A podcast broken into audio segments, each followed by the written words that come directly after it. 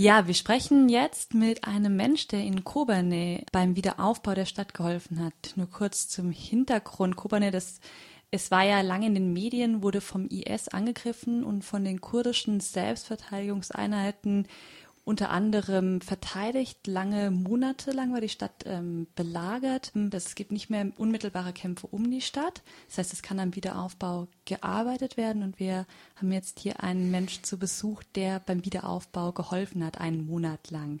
Vielleicht möchtest du kurz erzählen, wie bist du da hingekommen? Mit welcher Organisation warst du da? Und du warst ja nicht alleine vor Ort. Wer waren denn die anderen? Ich bin äh, Zimmermensch und wurde dann von einer Bekannten darauf angesprochen, dass es ähm, ein Projekt gibt, ein Krankenhaus in Kobane zu bauen. Es wurde vom ICOR organisiert. Das ist ein Zusammenschluss kommunistischer Gruppen, in, ich glaube, auf der ganzen Welt. Ja, wir waren 30 Leute da.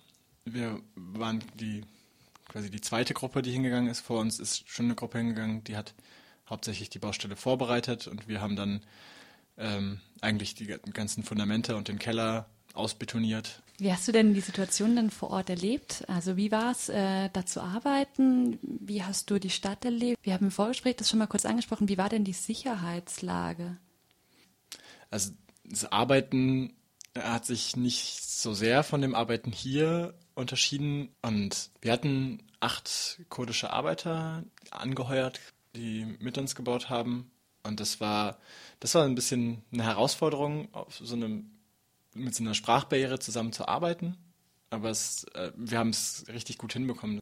Also die, die Stadt ist kaputt, sehr kaputt. Es gibt ein Viertel, das noch einigermaßen heil ist, aber auch da ist nur jedes zweite Haus noch bewohnbar.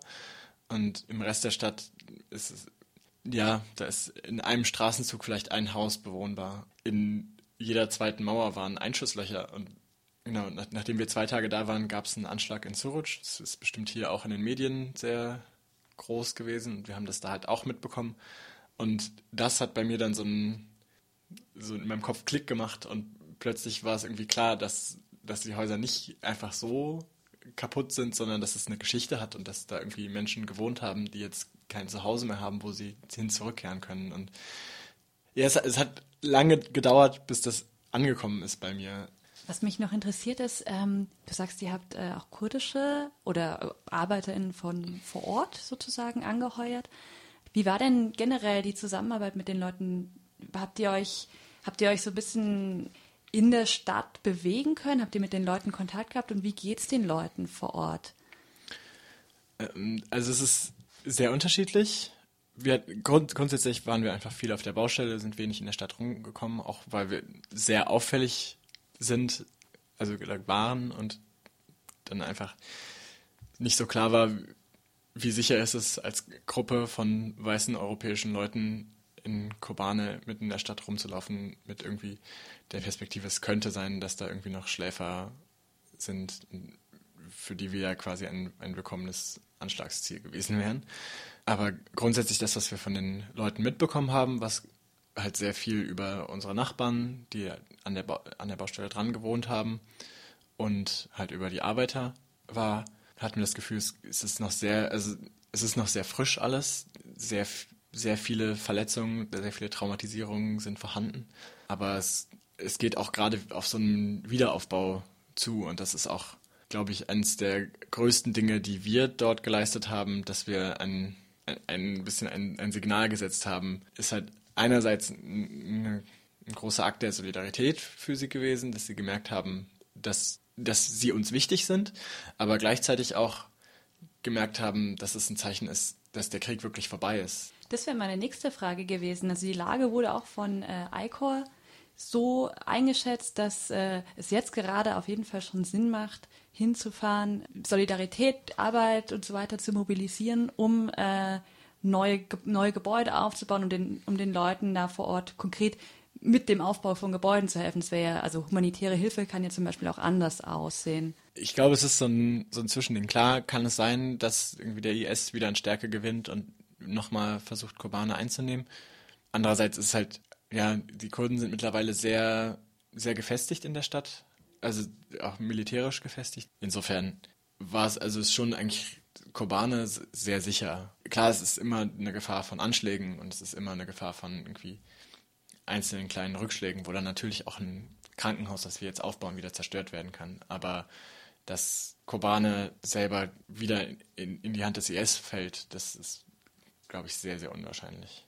Insofern, ir irgendwann muss, muss es einen Anfang geben und irgendwann muss quasi mit dem Wiederaufbau gestartet werden. Gerade sowas wie ein Krankenhaus ist eine super wichtige Institution für eine Stadt wie Kobane in, im Moment. Es gibt ein Krankenhaus von Ärzte ohne Grenzen da, die haben zwei Praxisräume und am Tag über 400 Patienten. Also es ist, äh, die sind sehr überlastet gerade. Und insofern ist es, auch, auch wenn es nicht sicher wäre, wäre es trotzdem wichtig, ein Krankenhaus zu bauen.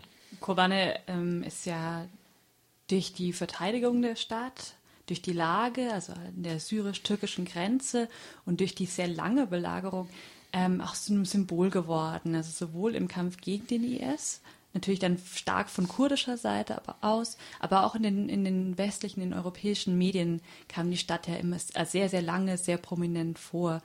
Ich habe den Eindruck, dass, was du jetzt erzählt hast, äh, da ist ein, natürlich ein großer Teil konkrete Hilfe dabei, es ist aber auch eine Form von ja, symbolischer Solidarität äh, in, einem gewissen, in einer gewissen Art und Weise.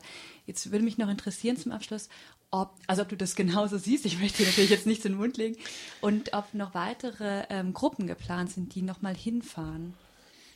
Also einmal zu, zu Kubana als Symbol. Ich glaube, es gibt, es gibt da viele verschiedene Ebenen und einmal auf so einer bürgerlichen Massenmedienebene ist einfach Kobane der, der Ort, wo der IS gescheitert ist. Im, im Juni gab es nochmal einen Anschlag äh, vom IS mit Schläfern halt in der Stadt, wo aber klar war, das ist einfach nur ein Vergeltungsanschlag. Da ist, ist keine, keine Motivation, irgendwie nochmal Kobane einzunehmen, sondern sie wollen eigentlich sich nur da, dafür rächen, dass sie da gescheitert sind. Und eine andere Ebene ist aber auch, dass halt Kobane oder auch ganz Rojava ein sehr emanzipatorisches Gesellschaftsmodell verfolgt, gerade was Frauenrechte und Umweltschutz angeht, sehr hohe Ideale haben. Es ist nicht so, dass es, also es steht an jeder zweiten Ecke ein Dieselgenerator und die Luft ist voll mit Diesel abgehasen. Also es ist jetzt nicht so, dass es einen, einen hohen, ein hohes Maß an Umweltschutz gibt, aber es gibt den Anspruch, das zu haben. Das ist quasi im Gesellschaftsvertrag verankert.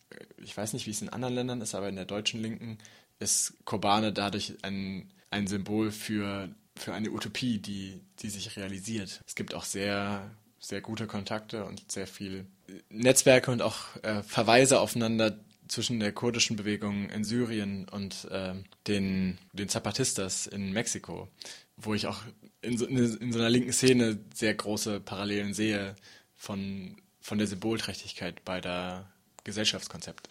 Das Krankenhaus ist immer noch nicht fertig. Ähm, es wird noch bis Ende Oktober, soweit ich weiß, werden Gruppen hinfahren, um an dem Krankenhaus zu bauen.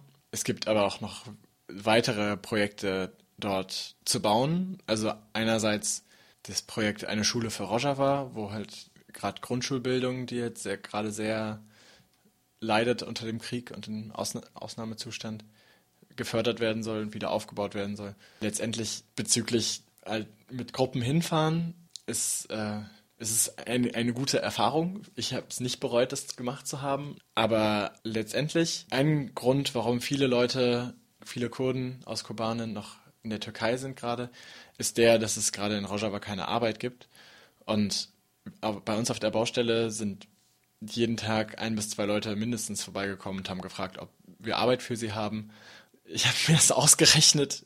Von dem Geld, was ich für mein Flugticket bezahlt habe, um dorthin zu kommen, hätte ich für die Zeit, in der ich da war, drei Leute dort anstellen können, wo ich mich auch so ein bisschen frage, ob es, also ne, für mich war das eine gute Sache und ich habe da sehr von profitiert. Aber, und es, es gibt auch einen sehr großen symbolischen Wert davon, da als Europäer hinzugehen. Aber allein finanzielle Unterstützung für Wiederaufbauprojekte ist eine riesengroße Hilfe, die nicht nur diesem einen, einen Projekt dort helfen kann, sondern ja, der gesamten Ökonomie Rojavas eigentlich, dadurch, dass die Leute zurückkehren können und quasi zu Hause dann auch wieder Arbeit finden können, ihre, ihren, ihre eigene Stadt wieder aufzubauen.